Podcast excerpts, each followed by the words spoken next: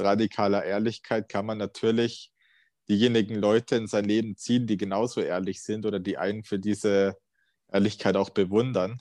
Manchmal muss man halt eben knallhart ehrlich sein, damit die Message auch bei anderen Leuten eben ankommt. Ja, Schattenarbeit ist mit das Wichtigste überhaupt, wenn es eben um Persönlichkeitsentwicklung geht. Also meine Nummer eins ist hierbei auf jeden Fall Vitamin D, weil ohne Vitamin D geht gar nichts. Was mir geistig am allermeisten bringt, ist Meditation.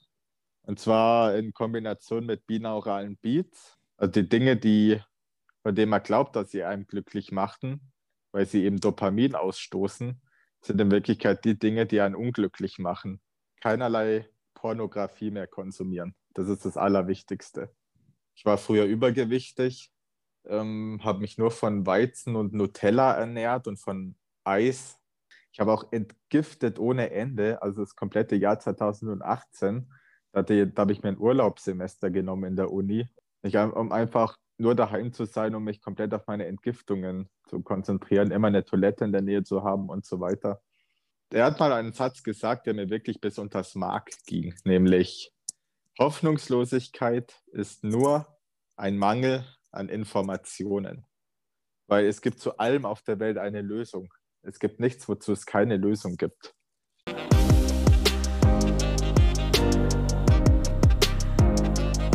Der Body Mind Builder Talk.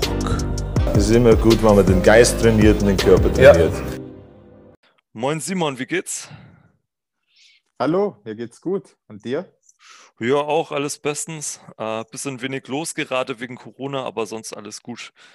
Was hast du denn ja. gefrühstückt heute? Weil du ja immer, ähm, äh, weil du halt so ein Ernährungsexperte bist, würde mich das mal interessieren bei dir. Also ich persönlich würde mich jetzt nur nicht direkt als Experte bezeichnen. ähm, ich bin mit solchen Begriffen immer relativ vorsichtig, weil. Das ist ein Understatement, ne? Ja. Genau, ja. Ähm, ich bin da eher bescheiden, weil Ernährung, jeder Mensch versteht darunter was anderes und ähm, auch für jeden Menschen wirken andere Sachen anders. Ähm, und was jetzt mich betrifft, ich habe heute zum Beispiel gar nichts gefrühstückt weil ich eben eher so der intuitive Esser bin. Ach, und ich, ich für mich persönlich eben merke, dass ich morgens halt so gut wie keinen Hunger habe. Also morgens kriege ich überhaupt nichts runter und unter den Umständen esse ich dann eben auch nichts. Ähm, was ich morgens hin und wieder gerne mal mache, ist, dass ich mir so einen kleinen Morgenbooster zusammenmixe, also so mit Nährstoffextrakten, also so Grassaftpulver, Karottensaftpulver, rote Betesaftpulver, dass ich schon zumindest mal ein bisschen Flüssigkeit und schon einige Nährstoffe habe. Ja. Und man muss ja auch keinen Hunger haben, um das dann runterzukriegen. Aber ansonsten frühstücke ich an sich nicht wirklich. Also meine erste Mahlzeit hatte ich heute um 13 Uhr. Das war ein Proteinshake, also auch eher was Einfaches. Also ich höre da wirklich immer komplett auf meinen Körper und erst gegen Nachmittag oder Abend kommt bei mir dann eher die Lust auf etwas Deftigeres. Ja, das habe ich auch schon oft gehört, dass das Körpergefühl auf jeden Fall einen da ähm, einen guten Weg zeigt, was man so essen sollte, ne? Ja, und da muss man sich eben nach und nach rantasten, indem man die eigene somatische Körperintelligenz dass man eben irgendwann das Wissen hat, was man wann braucht oder eben das Gefühl dafür bekommt. Aber ja. das geht natürlich nur, wenn man anfängt, wirklich aktiv auf sich selbst und seinen Körper zu hören, anstatt irgendwelchen festen Richtlinien zu folgen oder Dinge, die einem so eingetrichtert werden. Zum Beispiel heißt es ja, das Frühstück wäre die wichtigste Mahlzeit des Tages. Kann man von halten, was man will, muss jeder für sich selbst ausmachen. Man sollte sich von sowas aber niemals leiten lassen, sondern immer schauen, was bekommt einem selbst am besten. Ja, ich frühstücke in der Regel auch nicht, also ich kann dich da gut verstehen. Wann, wann nimmst du dann so deine erste Mahlzeit zu dir und was ist das dann in der Regel? Also heute habe ich zum Beispiel noch gar nicht gegessen. Äh, ich werde mir später wahrscheinlich ein bisschen Chicken reinziehen. Chicken mit Gemüse ist so eine Standardmahlzeit bei mir. Mit Gemüse und Reis? Nee, ohne Reis. Also sehr low carb. Okay. Also ja. Weil, weil das ist ja sonst so der Renner. Ähm, Hühnchen mit Reis und Brokkoli. ist ja auch so ein kleines Klischee. Genau, so ein Bodybuilder-Klischee, ne? Genau. Nee, aber da, da bin ich nicht so dabei.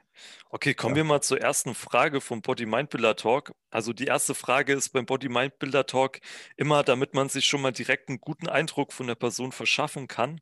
Äh, wie bist du eigentlich zu dem geworden, der du heute bist? Es fing eigentlich relativ früh an. Also alle Erfahrungen, die man im Leben macht, die prägen einen ja dahingehend zu dem Menschen, der man heute ist. Und bei mir kam eben sehr, sehr viel dazu. Zum Beispiel, dass ich ähm, in der Schule sehr oft gemobbt wurde, bin ich schon bereits sehr früh ähm, damit konfrontiert worden, mich damit auseinanderzusetzen, wie man sich quasi äh, sozial integrieren kann. Das kenne ich irgendwoher, ja. Und ähm, natürlich solche Erfahrungen prägen einen natürlich langfristig, auch was das Selbstbewusstsein angeht. Und irgendwann, wenn man dann größer und erwachsener ist und quasi auf eigenen Beinen stehen möchte im Leben und Verantwortung übernehmen möchte, dann kommt man natürlich nach und nach dazu, sich darüber zu informieren, wie man sich da eben selbst verbessern kann, wie man es schafft, so mit seiner Vergangenheit abzuschließen oder damit eben umgehen zu können. Und so hat es dann bei mir eben angefangen, dass ich dann zum Alter von 19 oder 20 ungefähr angefangen habe, mich so mit Persönlichkeitsentwicklung eben zu befassen. Ich habe da auch gute Fortschritte auf jeden Fall gemacht, aber habe dann gemerkt, dass es auch irgendwann stagniert ist. Und habe hab mir dann überlegt, woran das liegen könnte. Also ich hatte damals nicht nur psychische Probleme, sondern eben auch zahlreiche körperliche auch schon. Bedingt natürlich auch durch meine Ernährung, die natürlich ähm, ultra schlecht war, mein komplettes Leben lang. Ich war früher übergewichtig, ähm, habe mich nur von Weizen und Nutella ernährt und von Eis. Und dann kam es eben dazu, dass ich eben vor allem dann in meinen 20ern, zu Beginn meiner 20er, extreme körperliche Probleme quasi entwickelt habe. Also vor allem Hautprobleme kamen dann noch dazu, zu meinen psychischen Problemen, die ich ohnehin auch noch hatte zu dem Zeitpunkt. Und dann hat irgendwie eins zum anderen geführt. Also so der Schlüsselmoment, der war vor, knapp vier Jahren, das war im Januar 2017. Da hatte ich, ähm, habe ich es beim Trainieren ein bisschen übertrieben und habe mir eine Muskelverhärtung im Rücken zugezogen, wo ich aber lange nicht wusste, was es war. Also ich hatte halt Schmerzen im Rücken und auch im kompletten Unterleib und im Oberschenkel. Also es hat alles wehgetan. Und das war auch chronisch. Und ich hatte keine Ahnung, erstens keine Ahnung, was es ist und natürlich zweitens keine Ahnung, wie ich dem beikommen kann. Was dann natürlich dazu geführt hat, dass ich nochmal ein zusätzliches massives Loch reingefallen bin im Frühjahr 2017, weil ich einfach vollkommen hoffnungslos war. Also psychisch und körperlich ging es mir ohnehin nicht so toll. Und dann kam noch das mit dem Rücken dazu, äh, ohne zu wissen, ob das, ob das je wieder besser wird. Und da habe ich wirklich so einen Aha-Moment dann irgendwann gehabt, dass es so einfach nicht mehr weitergehen kann in meinem Leben. Aber um diesen Aha-Moment zu haben, musste ich auch meine Rückenprobleme auch erstmal loswerden. Also ähm, ich bin dann zu zwei Orthopäden gegangen, die mir nicht helfen wollten. Habe mir, hab mir ja dann selber eine Physiotherapie sozusagen gekauft, also komplett selbst zahlen müssen, weil ich keine Verschreibung bekommen habe. Und nach sechs Terminen Physiotherapie war mein Rücken wieder in Ordnung. Also die Verhärtung wurde gelöst auf extrem unsanfte Art und Weise, aber es war extrem effektiv. Ja, dann hatte ich, muss ich mir zumindest um, meinen Rücken keine Gedanken mehr machen.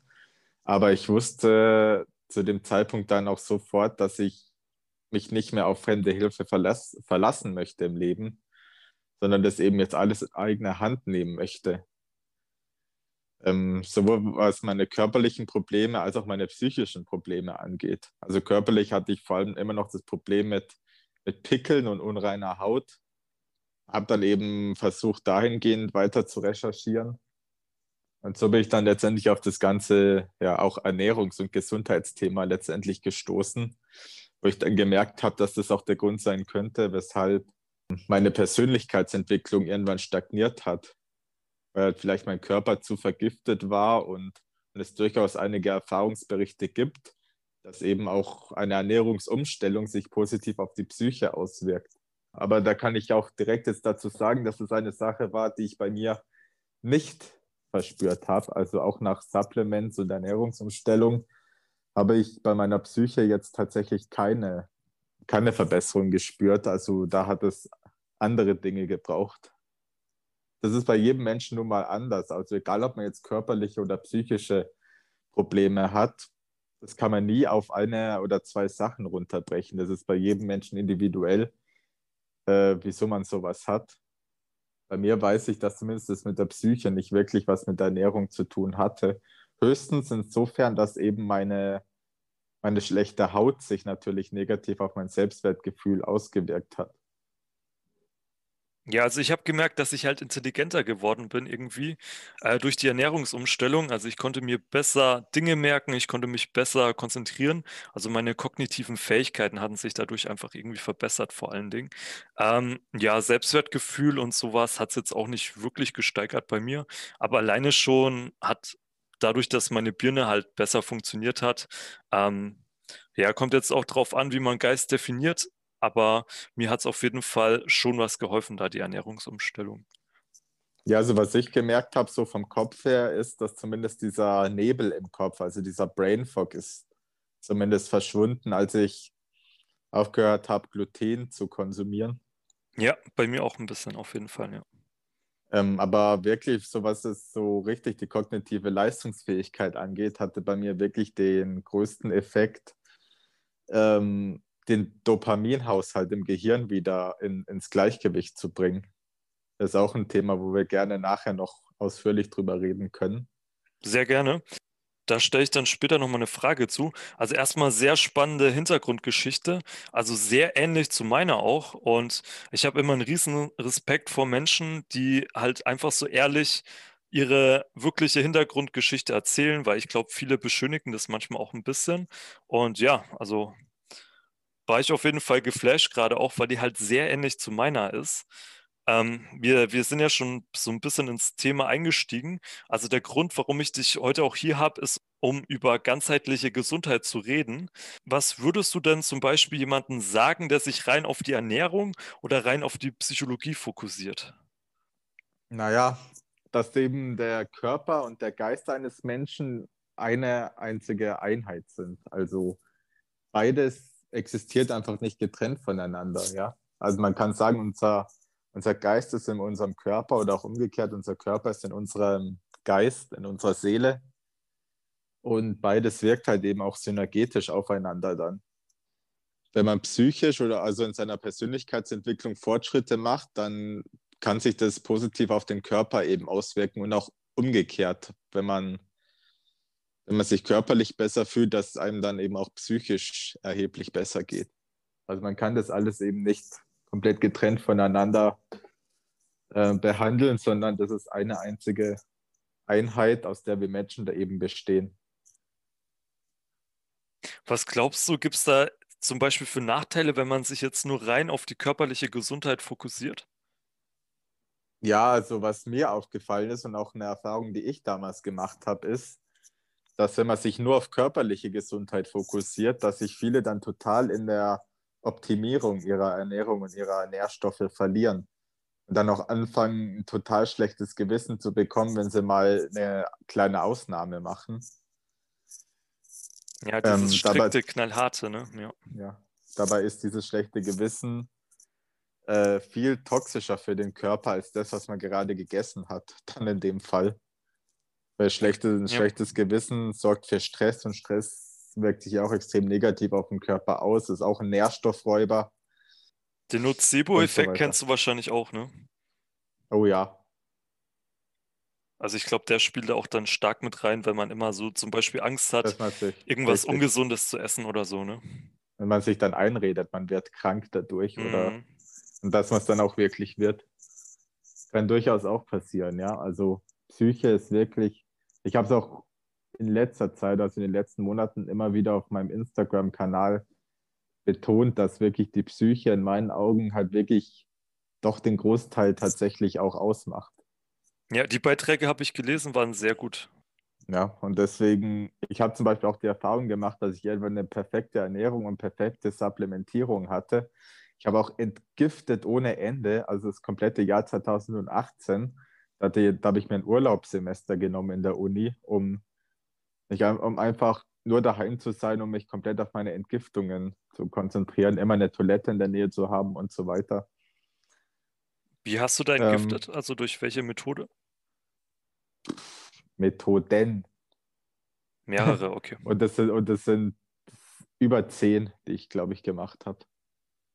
Ich habe irgendwie angefangen mit Terpentin und, und gereinigtem Petroleum.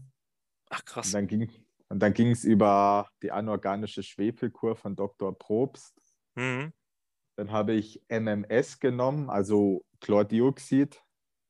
Und zwar oral eingenommen sowie Einläufe gemacht.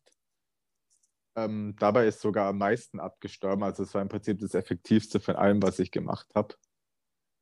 Weil ich habe gedacht, Einläufe waren, ah, habe ich mich auch mal drüber informiert. Äh, da gibt es ja auch so eine extra Therapie, ne? Diese, äh, genau, ja, die meine ich. Aber Einläufe Also ich haben dir habe was gebracht, oder wie? ja, also mit äh, Chlordioxid schon, ja. Aber das ist keine Empfehlung von mir. Also das ist auch Also nicht ähm, nachmachen auf jeden Fall, ne? nicht nachmachen, richtig. Also nicht, dass meine Ähm, äh, auf, Zuschauer auf, direkt eigene, sterben. auf eigene Gefahr sollte sich jeder intensiv einlesen in das Thema, bevor er das macht. Ja, würde ich auch auf jeden immer gut einlesen und immer auch Erfahrungsberichte hören, auf jeden Fall. Also nichts einfach so Ja. machen. Aber ich habe noch viele andere Entgiftungsmethoden gemacht. Ich habe eine Hochdosis Jodtherapie gemacht. Ich, ich habe Borax hochdosiert zu mir Das genommen. habe ich auch mal ausprobiert. Ebenfalls etwas, was ich nicht zwingend empfehlen würde. Das ist auch sehr gefährlich, ne? Wenn du da zu viel von nimmst, bist du auch direkt weg vom Fenster, ne? Also sollte man auch Sozusagen, ja. sehr mit aufpassen. Mhm. Ich nehme auch immer ein Was, bisschen NAC, also das ist, glaube ich, auch sehr bekannt, dass es ja, die Glutathionproduktion erhöht. Also auch. Glutation, sehr wichtig fürs Immunsystem natürlich. Und dann habe ich zum krönenden Abschluss des Jahres 2018 noch eine, eine sündhaft teure Kur gemacht zum, äh, zur Entfernung des Biofilms im Darm.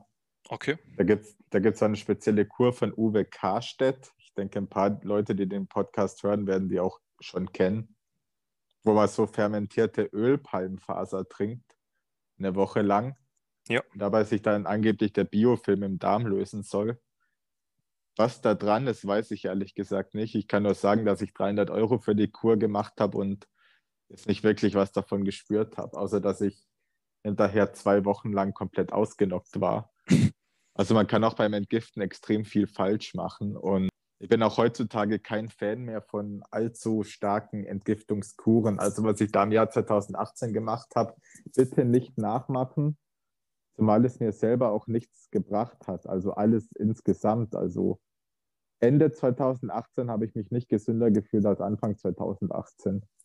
Die Moral von Ja. der Geschichte. Deswegen meine einzigen Entgiftungsmaßnahmen sind jetzt so, ja, sanfter Natur. Dass ich mir eben denke, ja, okay, ich mache mir jeden Morgen so einen kleinen Entgiftungsshake, wo dann irgendwie Grassaftpulver, Siliziumpulver, rote Beete-Pulver, Karottensaftpulver, Kurkuma, Pfeffer und so weiter reinkommt. Und ich das Ganze dann mit Wasser mixe und dann trinke und dann noch einige Stunden Abstand auch zum Essen eben habe, sodass das dann auch wirklich wirken und den Körper eben reinigen kann, aber eben auf sanf sanfte Art und Weise, ohne dass man irgendwelche Entgiftungssymptome hat. Und natürlich eben auch auf eine Art und Weise, wo, wo es halt wirklich darum geht, den Körper zu aktivieren durch die Gabe von Nährstoffen. An, anstatt, anstatt jetzt anzufangen, Benzin zu trinken. Was glaubst du denn, sind so gefährliche Giftstoffe, die wir so täglich aufnehmen? Kommt auch ganz so auf die eigene Lebensweise an. Also ein Mensch, der jetzt zum Beispiel Leitungswasser trinkt, der wird natürlich mehr Giftstoffe zu sich nehmen als jemand, der sauberes Wasser trinkt. Eine Sache ist nat natürlich zum Beispiel, dass wir heutzutage sehr viel Elektrosmog natürlich auch ausgesetzt sind, ähm, was natürlich für oxidativen Stress im Körper sorgt. Wo man dann aber zum Beispiel auch mit Antioxidantien eben ganz gut dem beikommen kann. Ich glaube, Schwermetalle sind heute auch ein großes Thema. Ja, also generell alles, was halt zum Beispiel auch in unserer Luft und in unserer Atmosphäre rumschwebt, sind halt eben so Sachen, denen kann man sich natürlich nicht ja. entziehen, weil man muss ja ab und zu mal raus. Und das Essen Aber ist auch alles in Plastik und so abgepackt, ne? Also wenn man sich ja, darauf fokussiert, gibt es Giftstoffe ohne Ende so in der Ernährung, ne? Also da macht auf jeden Fall es schon Sinn, die Entgiftungsprozesse des Körpers zu fördern. Das ist richtig, ja. Aber auch da kann man natürlich selber ähm, schauen, dass man zum Beispiel auch auf Plastik verzichtet, wenn man es selber möchte. Also dass man sagt, nee, ich kaufe mir nichts in Plastik. Ja. Ähm, also man kann, man kann da auch individuell schon relativ viel schon für sich selbst erreichen. Also ich trinke Aber, zumindest nicht mehr aus Plastikflaschen, weil ich da auch ein bisschen Angst ja. habe, dass es dann ähm, quasi mein Östrogenspiegel indirekt erhöht, weil diese Mikroplastikteilchen ja östrogenähnlich im Körper wirken. Also da habe ich schon mal umgestellt von Plastikflaschen auf äh, Glasflasche. Ja, kann ich auch ein Lied davon singen mit dem Östrogen, dass der Östrogenanteil extrem hoch ist, was dann auch dazu führt, dass, dass, dass Männer heutzutage in der Gesellschaft auch ziemlich verweichlichen. Okay, kommen wir mal äh, zur geistigen Gesundheit ein bisschen. Wie entgiftest du dich denn zum Beispiel geistig? Was mir geistig am allermeisten bringt, ist Meditation. Und zwar in Kombination mit binauralen Beats. Da habe ich auch schon einen kompletten Beitrag auf Instagram gemacht. Ach, das habe ich jetzt auch schon öfter gehört, ja. Wo es um binaurale Beats eben geht. Und ist für mich die beste Möglichkeit zu meditieren, weil nur da kann ich wirklich abschalten. Wenn, wenn, ich, wenn ich ohne Audioreize, also ohne hörbare Reize meditiere, dann lasse ich mich sehr schnell ablenken und kann mich nicht wirklich, kann ich wirklich meinen Kopf abschalten, aber binaurale Beats können einen Menschen unheimlich entspannen, also je nachdem, auf welcher Frequenz sie laufen. Dadurch fällt dann auch das Meditieren automatisch einfacher. Vor allem, wenn man eben einen gestressten Alltag hat, kann sowas eben äh, sehr unterstützend wirken, dann, wenn man sich zum Beispiel abends ins Bett legt und sich auch ein paar binaurale Beats eben anhört, dazu die Augen schließt und tief atmet, ähm, hilft es auf jeden Fall dabei, einen gewissen Ausgleich zum Alltag auch zu schaffen. Ich habe auch mal gehört, dass die auch das Unterbewusstsein beeinflussen können. Ne? Es gibt ja auch Menschen, die hören sich immer so äh, Nachrichten an, die irgendwie Unterbewusstsein beeinflussen sollen, also die sie zum Beispiel äh, selbstbewusster machen sollen. Ja, das sind dann sogenannte Subliminals. So werden die genannt. Die werden auch oft mit binauralen Beats kombiniert. Also es gibt auf YouTube zahlreiche Videos, wo man beides in einem findet. Ähm, kann, da kann jeder dann selber nachschauen, was einem da so gefällt. Also wenn man auf YouTube geht und dann einfach so binaural, subliminal oder so eingibt, dann kommen da hunderttausende Videos schon direkt. Okay, ja, gibt schon viel dazu anscheinend. Ich habe mich noch gar nicht damit auseinandergesetzt, also muss ich demnächst auch mal machen. Habe ich jetzt schon sehr oft von Leuten gehört, auf jeden Fall.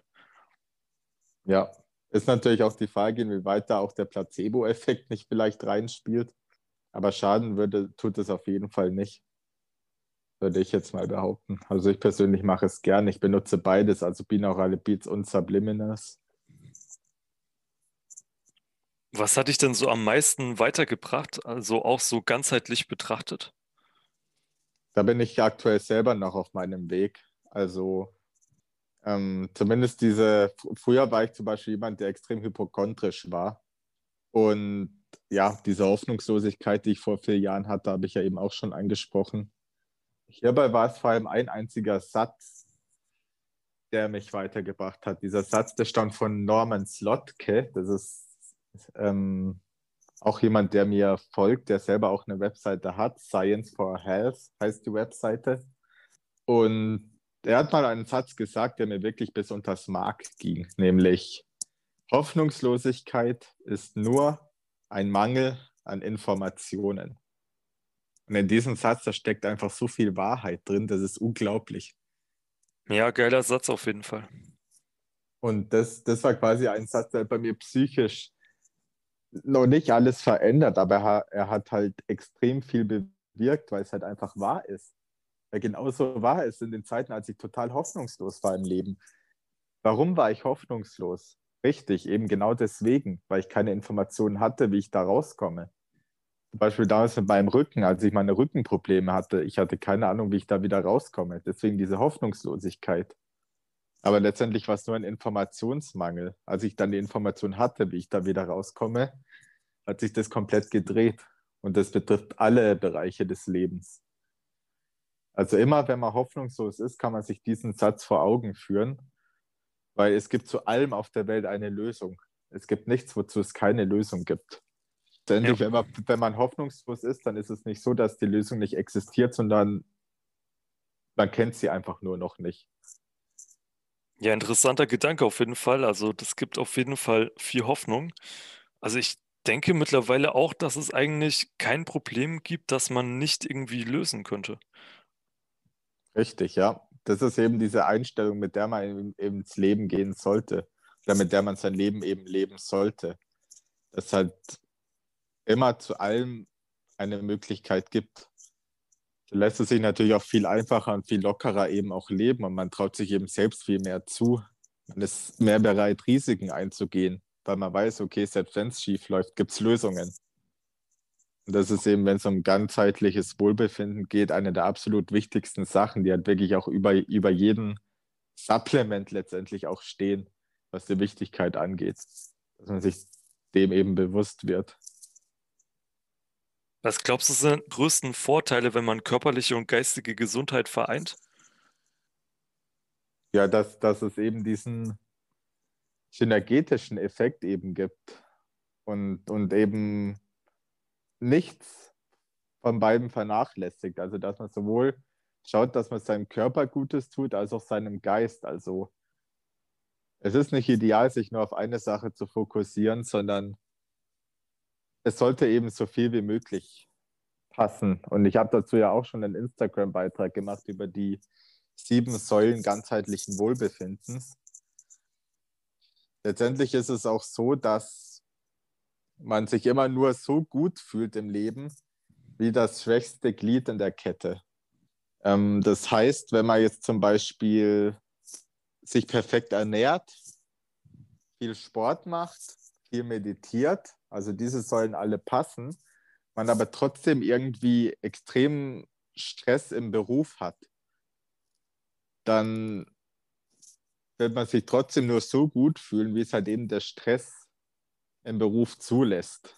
Und dann ist eben das die Sache, an der man arbeiten muss und nicht noch seine Ernährung noch weiter zu optimieren, in der Hoffnung, dass man dem Stress dann irgendwie besser beikommen kann. Was sind denn die sieben Säulen? Ähm, also ich habe die für mich selbst definiert. Säule ja. 1 ist alles, was so mit Ernährung und Supplementierung quasi zu tun hat und auch mit, mit sanfter Entgiftung. Zweite Säule ist Sport und Bewegung, dass man eben sich bewegt, Krafttraining macht, seinem Körper eben auch Gutes tut, eben die Dinge tut, für die wir Menschen eben auch gemacht sind.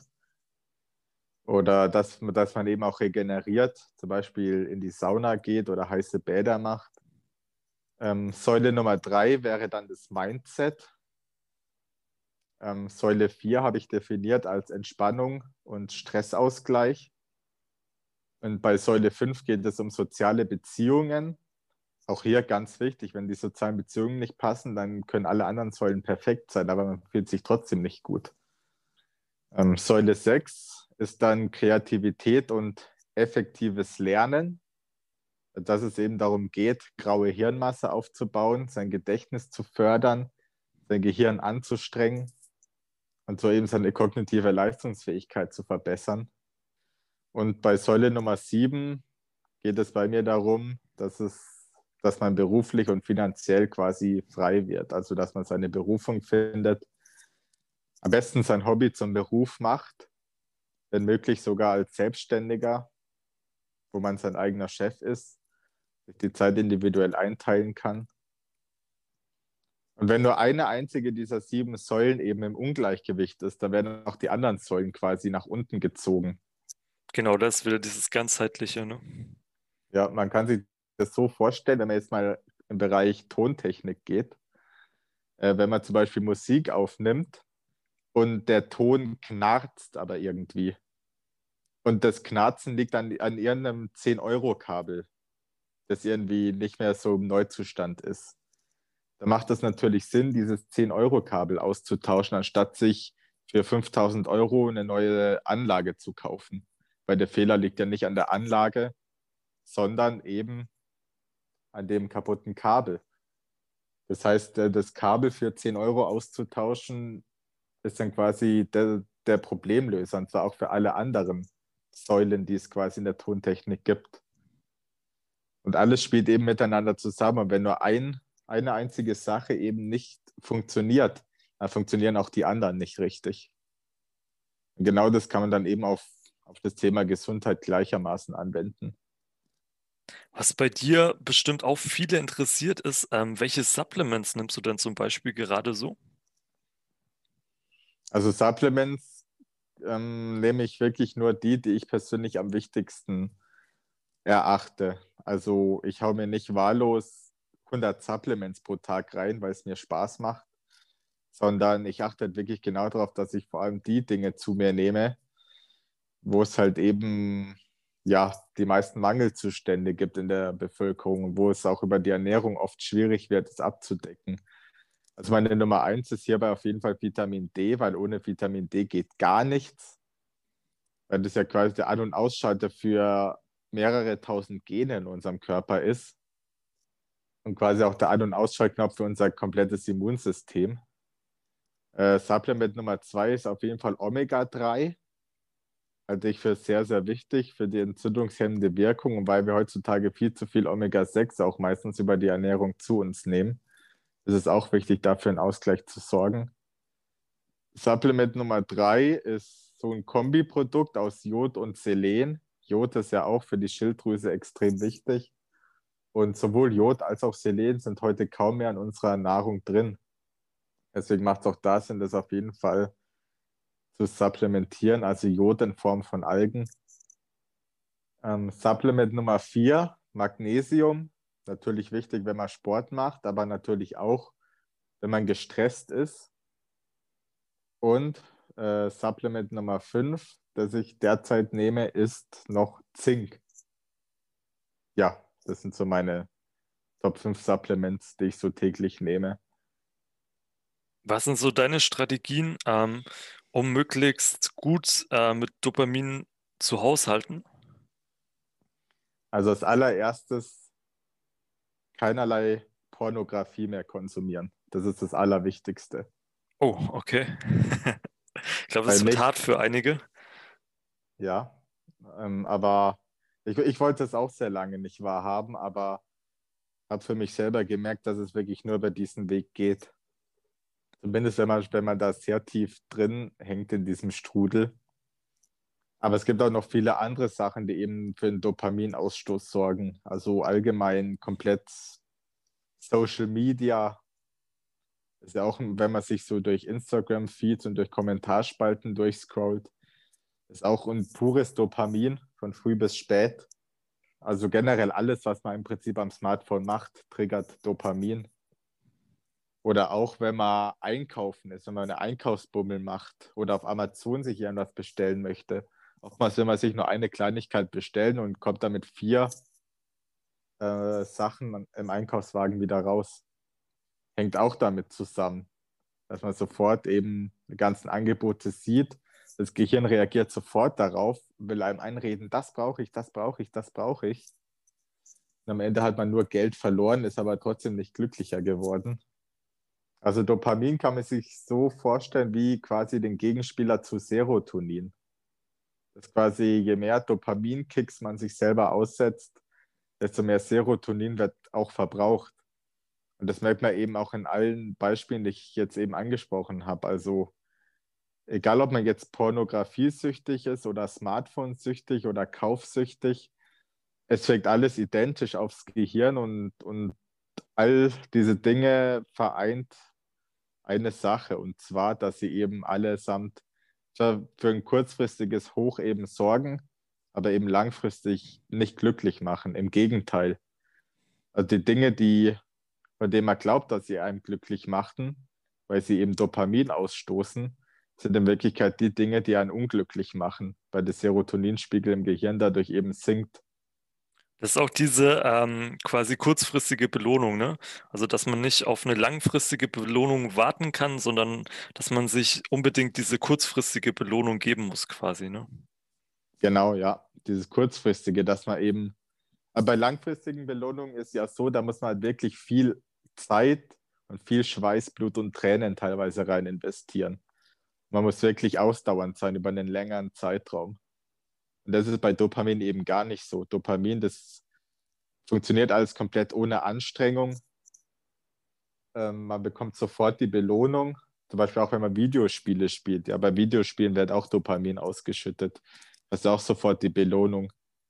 Wenn du, wenn du jemanden erschießt und der dann tot ist in, in, in einem Videospiel, dann ist das die sofortige Belohnung, die man quasi hat.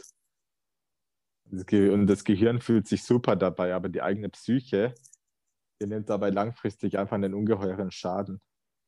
Und das heißt nicht, dass man jetzt keine Videospiele oder so mehr spielen darf. Äh, hier, hier geht es dann natürlich vor allem auch darum, ein gewisses Maß halt eben zu finden.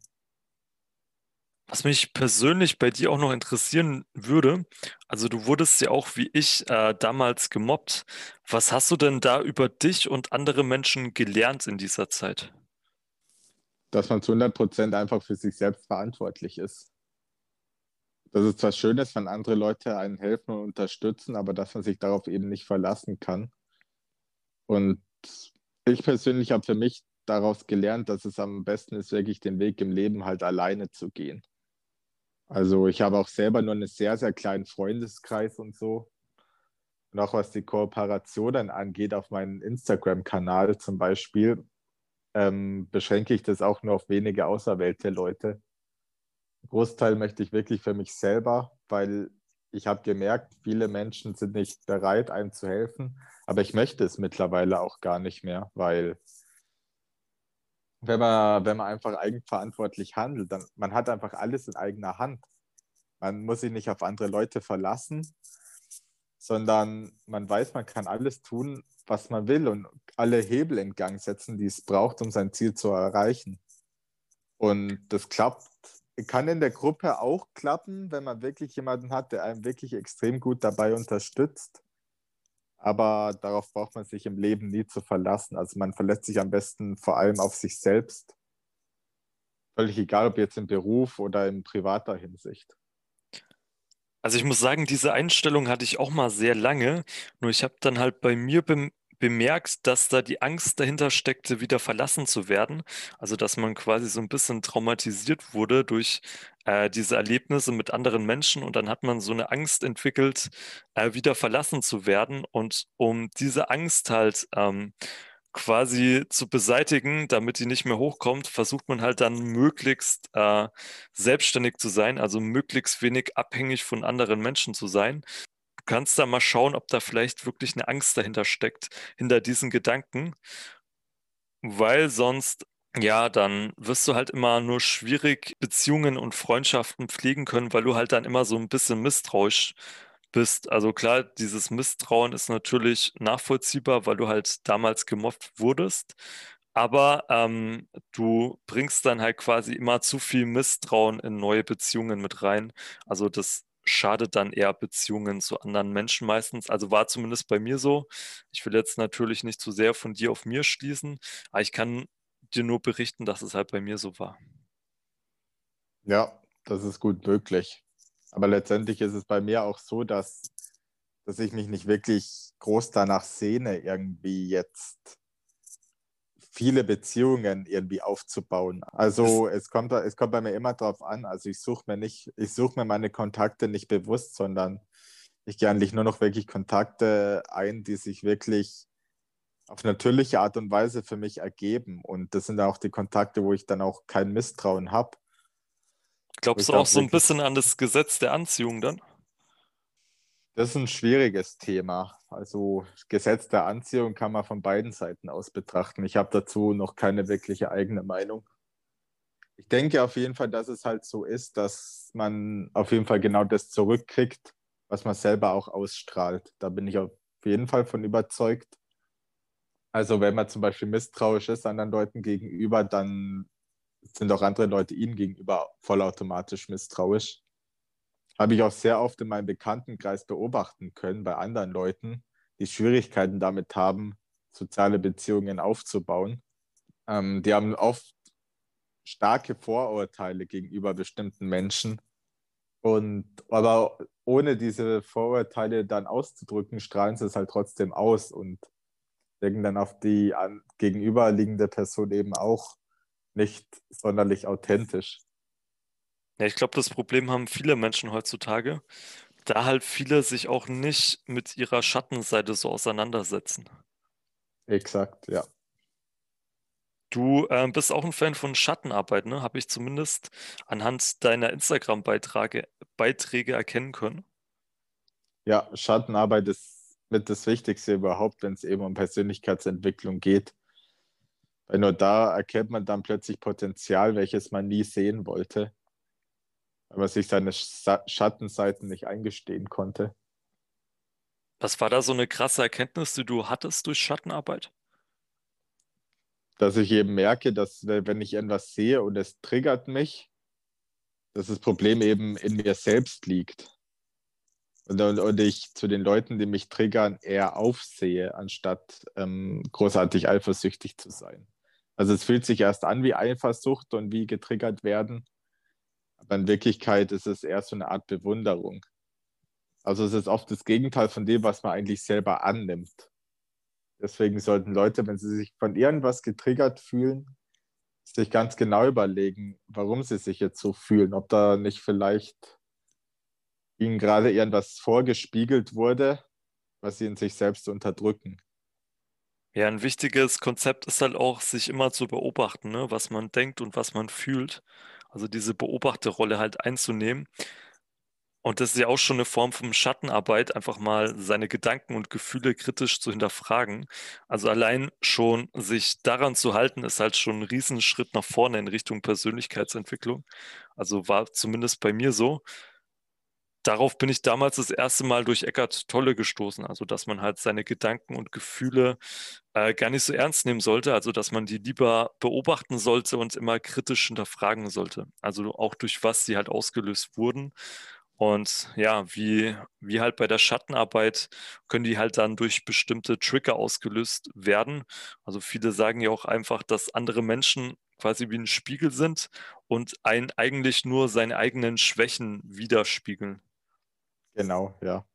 Also zumindest die Menschen, die man halt in sein Leben zieht. Also man zieht dann halt genau diese Menschen in sein Leben, die einem das Ganze halt widerspiegeln. Und deswegen treffen viele Leute halt immer wieder in ihrem Leben auf einen und denselben Persönlichkeitstyp. Also bekommen dann viele, viele Menschen fälschlicherweise den Eindruck, dass alle Menschen so wären. Ja, auch voll lustig. Ähm, dass, äh, dass wir uns jetzt quasi so kennengelernt haben, weil wir halt eine ähnliche Hintergrundgeschichte haben, ne? Und dass wir jetzt auch so ein bisschen in die ganzheitliche Richtung gehen. Also dieses Body-Mind-Bilder ist ja auch quasi äh, so ein ganzheitlicher Ansatz dann. Genau. Finde find ich auch gut, weil sowas gibt es heutzutage einfach noch viel zu selten. Ich habe noch, ich habe sonst noch keinen Kanal gesehen, wo es wirklich um ja, um komplette Ganzheitlichkeit eben geht, wo halt wirklich alles abgedeckt wird. Wie wirkt denn so der Fitnessbereich auf dich? Also jetzt so rein von der geistigen Ebene. Überhaupt nicht ganzheitlich. Also was ich so sehe, ich bekomme ja hin und wieder auch auf meinem Instagram-Feed so Fitnesskanäle vorgeschlagen, die dann irgendwelche lustigen Bildchen posten. Ähm, und ja, das wahre das wahre Wissen über Gesundheit wird da halt nicht wirklich verbreitet. Cookies und so weiter werden da ja auch beworben, Proteinriegel oder ja, zum Balken ist einfach mal 500 Gramm Nudeln oder so. Oder auch wenn es darum geht, irgendwie Geld bei der Ernährung zu sparen, ja, geh in, geh in Discounter und kauf dir dort dein Fleisch. Solche Sachen sind halt extrem weit verbreitet. Und das Ganze wird dann natürlich auch als gesund dargestellt, weil weil sie halt Muskeln haben und Muskeln, also muskulöse Menschen wirken automatisch auch gesund auf jemanden, so als unterbewusste, als unterbewusstes Signal quasi. Wenn man eine muskulöse Person sieht, denkt man auch automatisch, boah, die muss ja gesund sein. Aber Muskeln haben nicht zwingend was mit Gesundheit zu tun.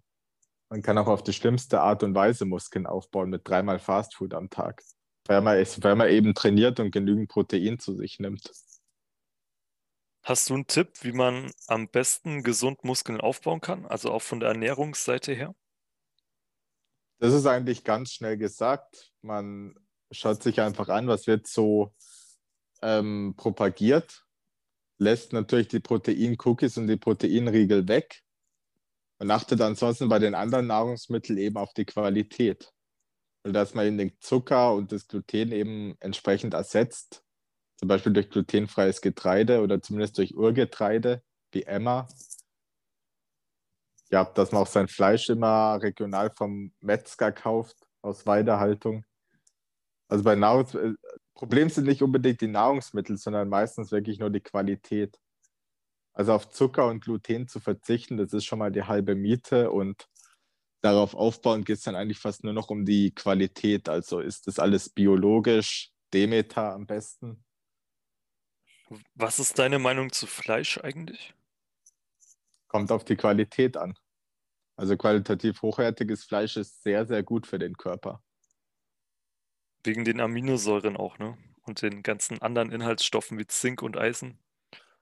Ja, also es sind Aminosäuren drin und zwar Aminosäuren, die auch so in der Form nicht unbedingt in pflanzlichen Produkten vorkommen. Ja, zum Beispiel Taurin ist so, so eine Aminosäure, die zum Beispiel auch nur in Fleisch vorkommt. Ähm, natürlich ist auch der Zink und Eisen und so weiter höher konzentriert, hat auch eine wesentlich bessere Bioverfügbarkeit. Also das Eisen in Fleisch ist viel bioverfügbarer als pflanzliches Eisen. Glaubst du, dass vegan gesund möglich ist? Bin mir da ehrlich gesagt nicht sicher. Also ich persönlich bin der Meinung, wenn vegan, dann sollte man zumindest, was tierische Produkte angeht, zumindest Eier hinzufügen. Also vegan plus Eier, mit Eiern deckt man eigentlich so gut wie alles schon ab, was, was so in einer, so einer veganen Ernährung fehlt, weil alles zu supplementieren, vegan, das wird extrem schwierig. Schon alleine bei Omega-3 kommt man da an seine Grenzen, weil auch da das Algenöl eben längst nicht so bioverfügbar ist wie Fischöl. Und auch in pflanzlichen Produkten eben nur die Alpha-Linolsäure vorkommt als Omega-3-Fettsäure. Unser Körper kann die zwar auch in in die Omega-3-Fettsäuren umwandeln, die unser Körper benötigt, aber nur zu 5% ungefähr. Also schon allein was Omega-3 angeht, sehe ich da irgendwie nicht so wirklich die Möglichkeit, wie das dann eben auf veganem Wege, selbst mit Algenöl, möglich sein sollte, sich da ausreichend mit abzudecken. Und Omega-3 ist wirklich eine sehr wichtige Sache. Wirklich nach Vitamin D ja mein, mein Top 2 Nahrungsergänzungsmittel ist. Ist halt auch sehr entzündungshemmend, ne? Ja. Genau. Und ich werde es auch nicht müde zu betonen, dass auch wirklich innerhalb, also bei Leuten, die sich halt vegan ernähren, sind halt wirklich psychische Probleme auch wirklich sehr weit auch verbreitet. Und das könnte durchaus eben auch mit der Ernährung zusammenhängen. Vor allem eben auch, weil das Gehirn ja auch Cholesterin braucht, weil unser Gehirn besteht ja zu 20 Prozent aus reinem Cholesterin. Und Cholesterin findet sich eben auch nur in tierischen Produkten. Und vor allem auch Depressionen haben ja auch oftmals mit dem zentralen Nervensystem einfach zu tun, dass es eben nicht gescheit arbeitet. Was dann eben auch an so einem Cholesterin oder eben auch Omega-3-Mangel eben zusammenhängen kann, weil Omega-3 ist ja auch eine Fettsäure, die sehr wichtig ist fürs Gehirn, für die Gehirnleistung. Aber letztendlich muss das natürlich jeder für sich selbst entscheiden. Ja, das ist nur meine eigene Meinung, die ich darüber preisgebe. Ich persönlich sehe keinen wirklichen Weg, wie man sich vegan zu 100% gesund quasi ernähren kann. Du pflegst dann auch eher eine Mischkost wahrscheinlich, ne? Richtig, ja. Also natürlich nehme ich auch die hochwertigsten pflanzlichen Nahrungsmittel zu mir, die es so gibt aber mehr dann so in Form von Extrakten eben. Also ich esse so gut wie kein Gemüse und so gut wie kein Obst, weil, ähm, weil ich mir Nährstoffextrakte kaufe, zum Beispiel das Grassaftpulver, dann habe ich da einfach viel mehr Nährstoffe drin. also in gekauften Gemüse und spare dabei sogar noch Geld. Glaubst du, in dem Gemüse, das man im Supermarkt bekommt, sind nicht mehr so viele Nährstoffe drin? Auch da kommt es darauf an, ob man jetzt Bio kauft oder nicht. Also in konventionellem, es wird jetzt natürlich nicht mehr so viel drin sein. Bio natürlich noch umso mehr. Also ich denke, dass es auch oft übertrieben wird, dass, dass unsere Böden derart ausgelaugt wären. Also sie sind schon ausgelaugt, aber ich denke nicht, dass sie so stark ausgelaugt sind, wie oft behauptet wird. Ähm, aber natürlich macht es Sinn, Bio zu kaufen ähm, oder sich natürlich Wildkräuter zu pflücken im Sommer, so wie ich es auch gerne mache. Die enthalten am meisten Nährstoffe. Oder eben so die, diese Nährstoffextrakte. Ach cool, dann kennst du dich bestimmt auch ein bisschen mit den ganzen Kräutern aus, ne, die es so in Deutschland zu finden gibt. Oh, nicht so wirklich. Also ich, ich pflücke mir eigentlich immer so dasselbe, also den Klassiker halt. Also Brennnessel und Löwenzahn und Ahornblätter pflücke ich mir gerne. Im Frühjahr auch gerne, ähm, oh, wie heißt dieses Wildkraut jetzt schon wieder? Jetzt habe ich gerade den Namen vergessen. Nicht schlimm. Ähm, Kennst du die ähm, Bärlauch, Bärlauch. Bärlauch, Genau. okay. Kennst du die Theorie, dass Brennnesseln nur da wachsen, wo hingepisst wurde? Ähm, nein, den kenne ich nicht. Habe ich mal gehört. Aber ja, also sollte man dann wahrscheinlich auf jeden Fall lieber nur im Wald oder so pflücken. Auf jeden Fall nicht neben einer Tankstelle wahrscheinlich. Ja, ich glaube, das ist ziemlich klar. Also allgemein nicht in Ja. der Nähe von der Straße. Stimmt, da kriegen die auch den Ja. ganzen Feinstaub und so ab, ne? Richtig. Also am allerbesten ist es, wenn man sich. Ähm, Im Wald wachsen jetzt auch nicht so viele Brennnesseln. Also ich sehe fast keine Brennnesseln im Wald. Am besten ist, wenn man sich, wenn man irgendwo eine, eine große, weite Wiese findet, wo das wächst. Oder auch auf so, so auf Hügeln wachsen auch Brennnesseln. Also irgendeine breite Wiese oder irgendein Hügel mit ein bisschen Abstand zur Straße und am besten auch Abstand zum nächstgelegenen landwirtschaftlich genutzten Feld. Weil natürlich auch Pestizide auf Wildkräuter kommen könnten sonst, wenn man direkt neben dem landwirtschaftlichen Feld eben pflückt.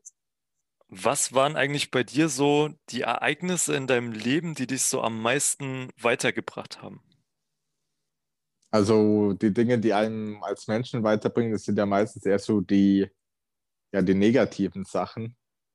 Ähm, bei mir war wirklich der Moment des Aufwachens das, was ich ganz am Anfang angesprochen habe mit meinen Rückenproblemen, die ich damals hatte. Und ich da halt wirklich gemerkt habe, ja, okay, jetzt muss ich was ändern. Jetzt will ich das Ganze selbst angehen, in Eigenverantwortung. Das war so auf jeden Fall einer der Schlüsselmomente in meinem Leben, auf dem quasi alles passiert, was seither passiert ist und auch alles passieren wird, was jetzt in Zukunft noch passieren wird bei mir. Also völlig egal, was ich im Leben noch erreiche, ich werde fast alles auf diesen einen Moment quasi zurückführen können. Was bei uns ja auch ähnlich ist, also du bist ja auch aus deiner Heimatstadt weggezogen, ne?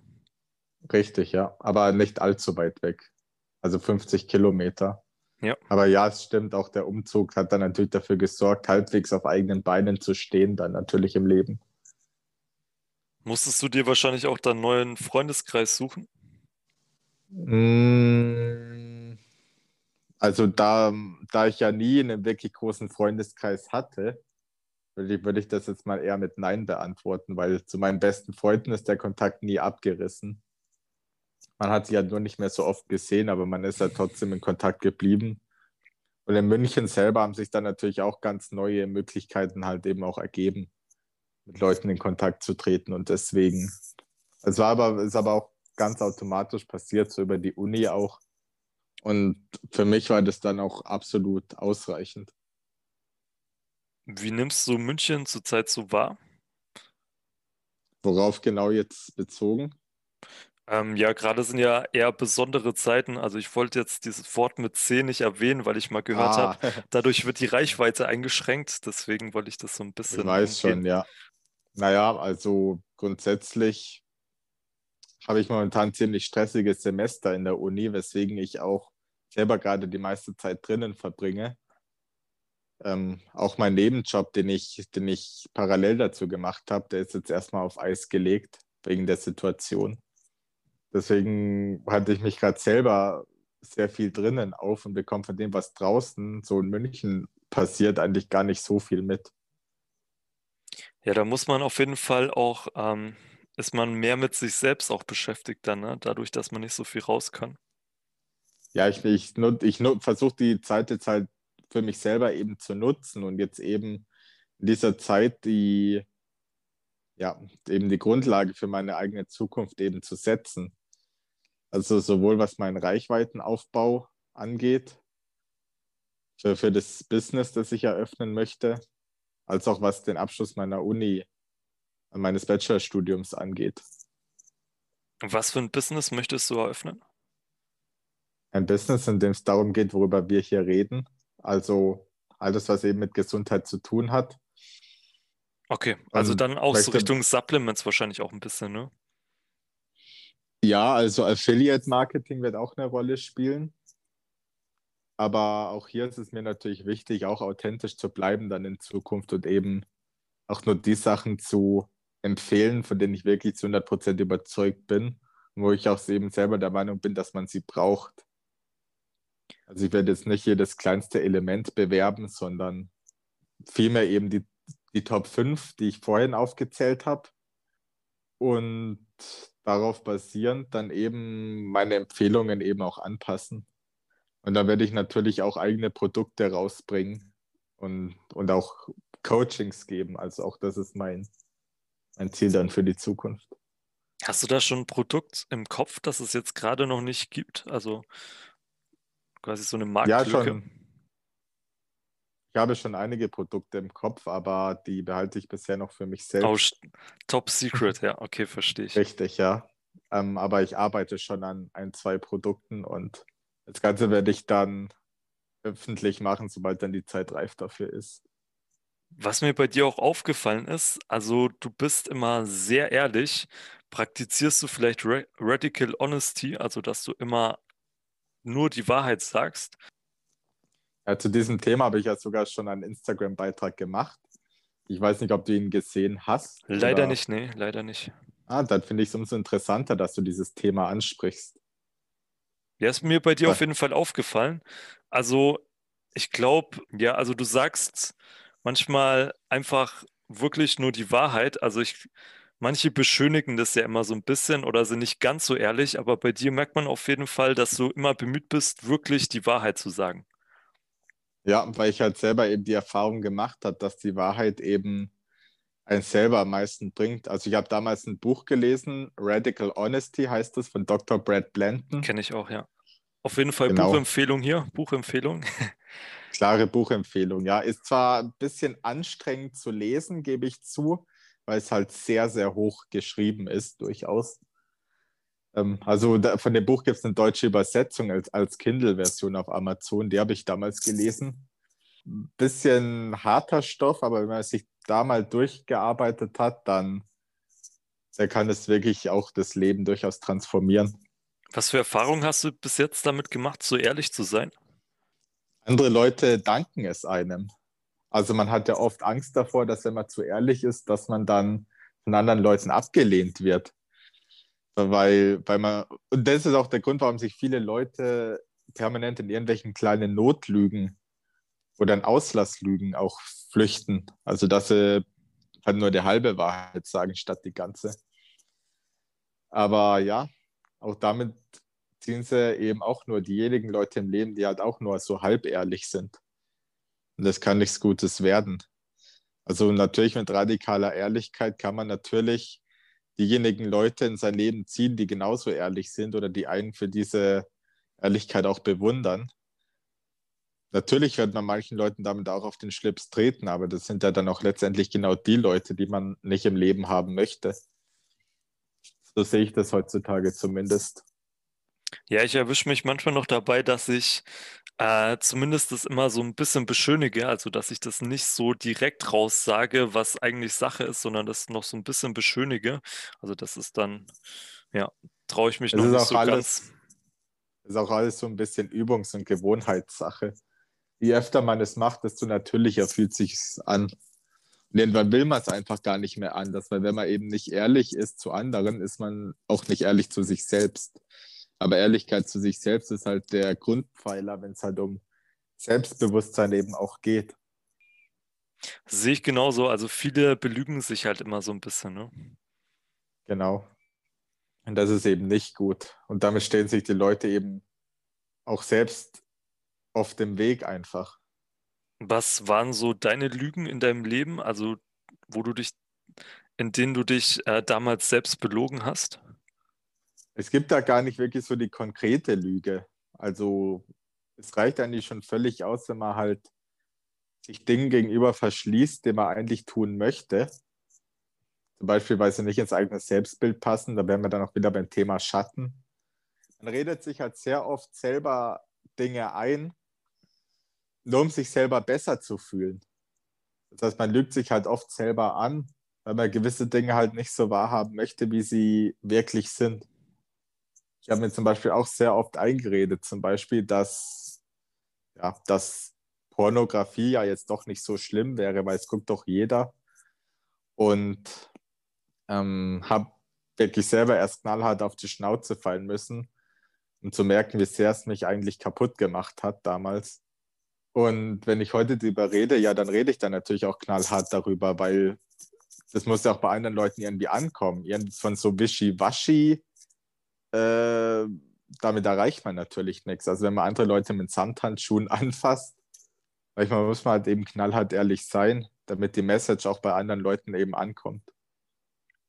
Also womit ich mich damals zum Beispiel belogen habe, war, äh, dass ich mir nicht eingestanden habe, dass ich eigentlich es schon geil finde, auf Social Media erfolgreich zu sein. Also ich habe damals immer Social Media total gehatet und gesagt, so ja. ja, das sind alles so Narzissten, die da auf Social Media unterwegs sind. Und jetzt bin ich halt quasi in Anführungszeichen selbst so Narzisst geworden. Aber ich glaube, das ist zum Beispiel einfach menschlich, dass man gerne von anderen Menschen ähm, positive Aufmerksamkeit bekommt, also dass man anerkannt wird. Und deshalb konnte ich mir jetzt dann endlich eingestehen, also dass ich jetzt das einfach quasi natürlich ausleben kann. Ja, das ist eben das eigene Selbstbild bestimmt massiv auch den eigenen Erfolg im Leben. Und bei mir war es ja auch so mit Social Media. Ich habe mir auch immer gesagt, dass ich niemals auf diesen Instagram-Zug aufspringen werde. Nie, nie, nie, nie, niemals habe ich mir geschworen, werde ich mich da anmelden. Dann habe ich mir irgendwann einen Fake-Account gemacht um so, um so ein paar Leute aus dem Gesundheitsbereich eben zu folgen, weil ich halt gesehen habe, dass eben auf Instagram durchaus interessante Sachen von denen gibt, die ich sonst auf anderen Kanälen halt eben verpassen würde. Und irgendwann lief dann halt eins zum anderen. Es ist auch so ein Reiz irgendwie, ne? Sich mal so auszutesten, also auch zu sehen, wie reagieren denn eigentlich andere auf mich? Also ich finde, für Persönlichkeitsentwicklung ist es halt auch eigentlich äh, eine gute Challenge, so einfach mal ähm, zu sagen, ja, ich mache jetzt Social Media, ich mache jetzt auch Videos von mir und ich stelle die hoch und dann schaue ich mal, wie die Leute darauf so reagieren. Also ich finde, also es stärkt auch so ein bisschen ähm, das Selbstbewusstsein, weil du musst ja dann voll hinter dir stehen. Also du sagst jetzt, ja, das bin ich und jetzt könnt ihr mich hier sehen und hören und jetzt gefällt euch das entweder oder halt nicht, aber ich äh, stehe jetzt zu mir quasi. Also ich finde, ähm, das kann einen schon sehr weiterbringen und hat mich auch persönlich sehr weitergebracht. Ist wahrscheinlich bei dir auch ein bisschen so ähnlich, ne? Richtig, ja, ganz genau. Ja, okay, Simon. Äh, war auf jeden Fall mega interessantes Gespräch. Ich glaube, meine Zuhörer konnten einiges mitnehmen. Äh, wo kann man dich denn eigentlich überall finden, wenn man jetzt noch mehr von deinem Wissen abhaben möchte? Also sowohl auf YouTube als auch auf Instagram lautet mein Name ganzheitlich Leben. Also auf Instagram noch mit zwei Unterstrichen, also ganzheitlich Doppelunterstrich Leben. Auf YouTube muss man einfach nur ganzheitlich Leben eingeben und sollte dann bereits auf meinen Kanal kommen. Also ich verlinke das auch alles mal in der Videobeschreibung auf YouTube, falls ihr das Video auf YouTube guckt. Auf Spotify kann ich das, glaube ich, nicht machen, aber auf YouTube ist es auf jeden Fall verlinkt. Alles klar. Okay, Simon, dann vielen Dank für das tolle Gespräch. Und ja, äh, wir, wir sehen uns in Instagram auf jeden Fall oder wir äh, quatschen bestimmt mal wieder demnächst. Sehr, sehr gerne. Bis dann.